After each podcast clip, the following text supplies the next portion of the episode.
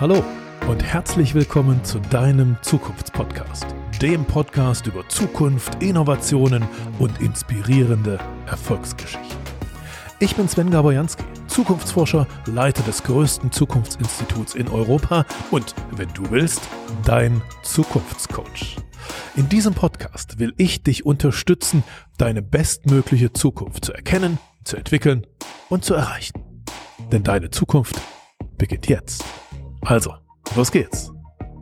Wir haben ja in diesem Podcast schon oft über Technologien gesprochen, über Zukunftstechnologien, über künstliche Intelligenzen, über Avatare und all diese verrückten Dinge, die in der Musik, in der Entertainment-Industrie in den nächsten Jahren und Jahrzehnten auf uns warten. Aber heute möchte ich dir einen Menschen vorstellen, der all diese Prognosen auf die Spitze treibt. Er heißt Michael Lynn Hammer und ist in China so etwas wie in Deutschland Dieter Bohlen. Also einer der erfolgreichsten Musikproduzenten in China, der viele Sänger auf die Bühne gebracht hat, Sängerinnen auf die Bühne gebracht hat, produziert hat, Lieder geschrieben hat und so weiter. Also der chinesische Dieter Bohlen. Aber ganz im Unterschied zum deutschen Dieter Bohlen beschäftigt sich der chinesische Dieter Bohlen intensivst mit Zukunftstechnologien. Und das heißt, er hat eine Firma gegründet, die heißt The Stars und in dieser Firma hat er die erste chinesische virtuelle Sängerin kreiert. Sie heißt Luo Tianyi. Und Luo Tianyi gibt es nicht. Es ist kein Mensch. Sie gibt es nur sozusagen als Computerfigur. Aber Sie füllt Stadien mit Zehntausenden Menschen. Sie ist ein Star. Es gibt Fans von Luo, obwohl es Luo nicht gibt. Ihr Schöpfer, ihr Vater, Michael Lynn Hammer, sagt, das ist die Zukunft. Das ist die Zukunft von Stars, von Entertainment, von Musikgruppen und Prominenten.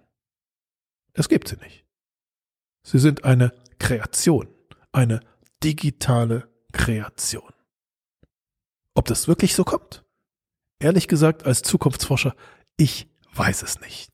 Ich sage an vielen Stellen, oh, ich habe da eine Prognose. An dieser Stelle sage ich, ich weiß es nicht. Ich weiß nur, dass ich Michael Lynn Hammer kenne und dass er genau diese Technologie heute schon probiert und offensichtlich bei Zehntausenden Fans in den Stadien und einer virtuellen Projektion auf der Bühne ziemlich erfolgreich probiert. Und deshalb habe ich ihn eingeladen. Deshalb ist er von China nach Deutschland gekommen auf unseren Zukunftskongress und ich habe gesagt, Michael, bitte beschreibe uns, was du da tust und warum du das tust und was das für uns, für uns Deutsche, für uns Europäer und unsere Zukunft bedeutet.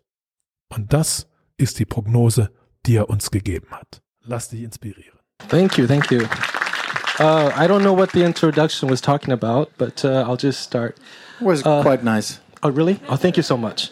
So that coffee I bribed you with worked. Okay. Uh, first of all, I just want to say it's it's a privilege to come to this kind of event. Uh, main reason is because there are a lot of conventions, congresses, uh, all kind, kind of sorts of things that are very, very corporate. You're in a building, lots of people, you hear a lot of speeches, and basically, you don't really learn that much because I think that everything is centered on technology, but technology is not the key. I have to say. Um, sorry, I'm I'm I'm not talking about what I'm doing yet. I just I just kind of catching on what you're saying, because technology um, is about making things faster, smaller, and cheaper.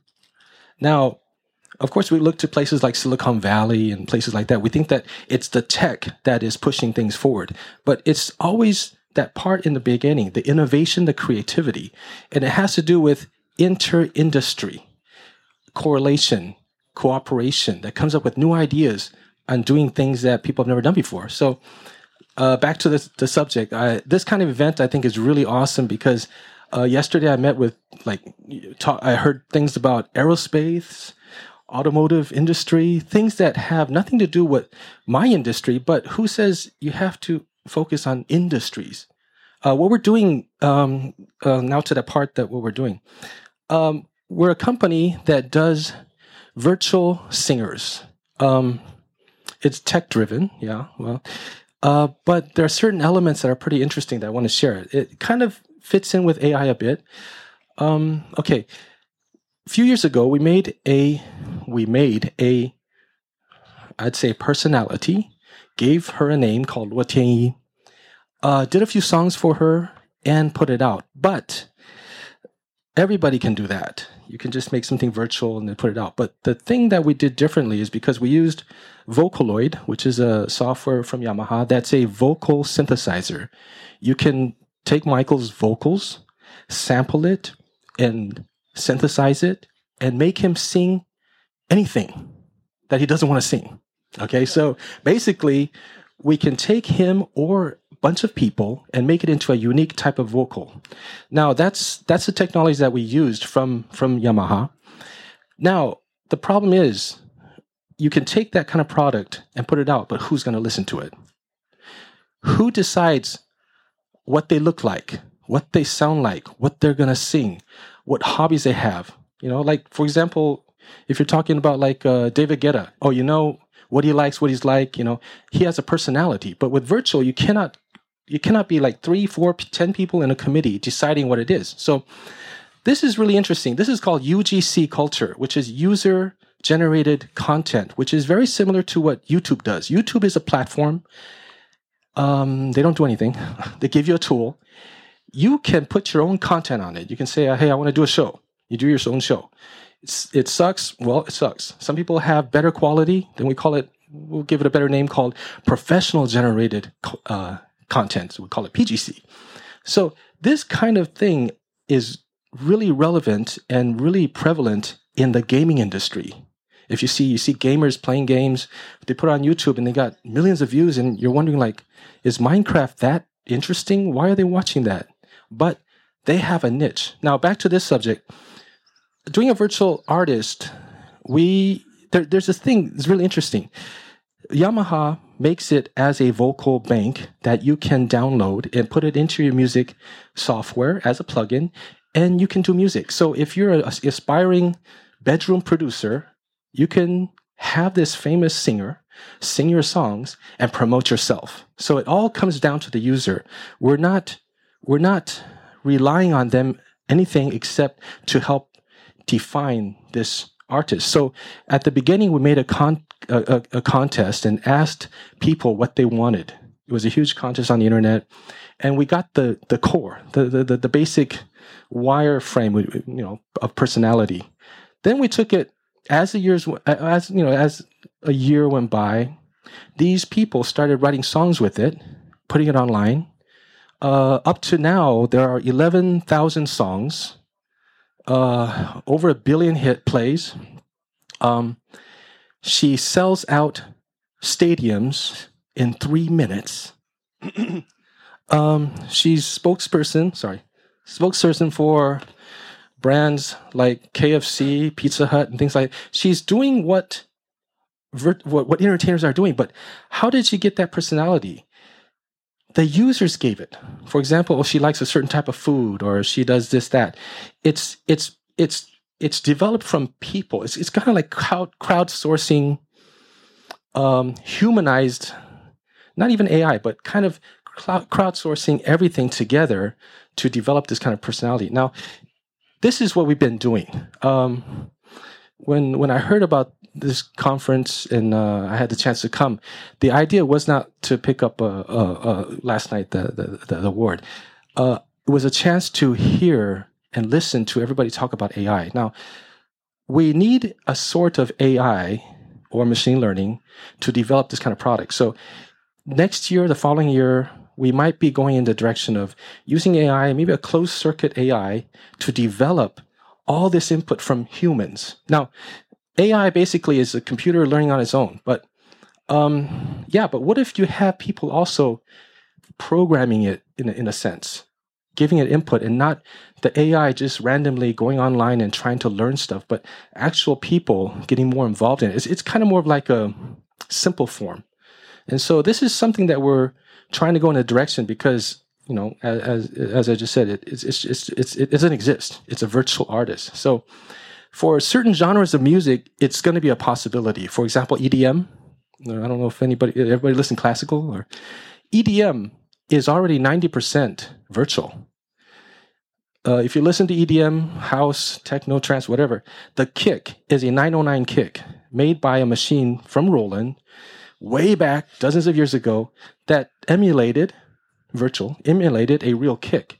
They sold it. It sounded bad back then. No one wanted it, and they threw it away. Poor producers got it and made it into genres of music. So, so my point being is that right now, at this point, all pop music, the guitars, well, the guitars, some are real. The drums, piano, strings, everything are almost all virtual in certain types of music. Pop music, yeah. Uh, EDM, yeah. So what we're doing is we're just taking it from 90% to 10 uh, to 100%, and um, we're still waiting for the technology to get to the point that you can't detect if it's real or not, which I think we will be getting next year.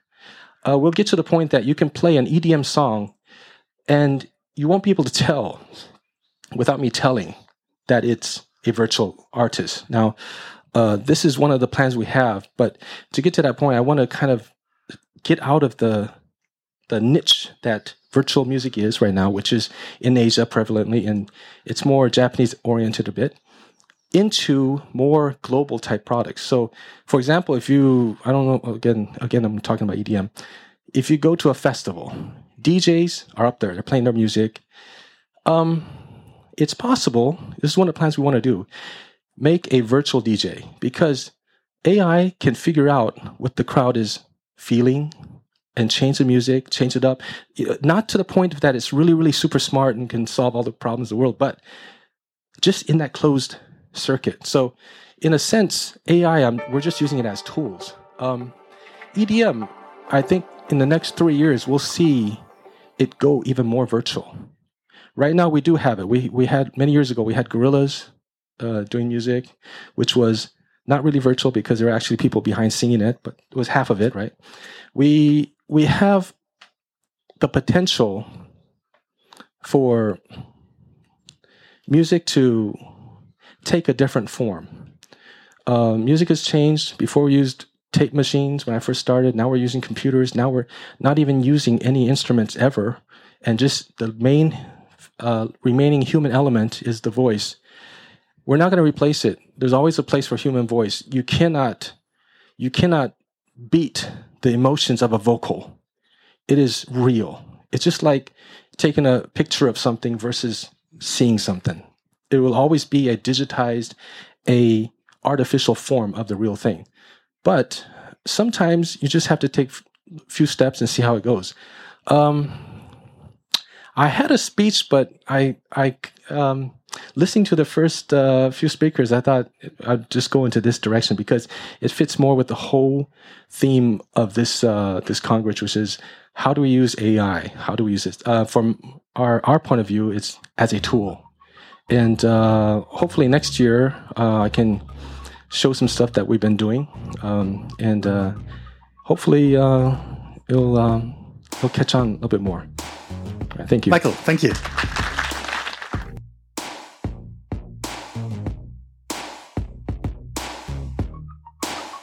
Danke dir fürs Zuhören im Podcast Zukunft entdecken, entwickeln, erreichen. Wenn ich dich inspirieren konnte, dann teile es gern mit deinen Freunden und mit deiner Familie. Mehr Infos zu deiner Zukunft, wie man sein bestmögliches Zukunftsbild entwickelt und wie man es erreicht, findest du in meinem Blog unter jansky.de. Und dort habe ich dir auch noch ein kleines Geschenk für deine Zukunft hinterlegt. Hole es dir gleich ab unter jansky.de slash Geschenk. Bis zum nächsten Mal und auf eine großartige Zukunft.